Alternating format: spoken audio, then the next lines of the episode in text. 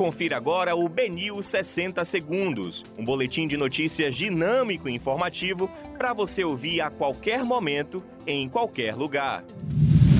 Olá, boa tarde para você. Hoje é quinta-feira, 6 de maio de 2021. Eu sou Shizui Miyazono e esse é o Benil 60 Segundos. Queiroga admite que presenciou Bolsonaro defender tratamento precoce em uma única oportunidade. Prefeitura de Lauro de Freitas tenta usar cartódromo e a associação aciona a polícia para impedir a ação. Operação da Polícia Civil deixa 25 pessoas mortas em tiroteio no Rio de Janeiro.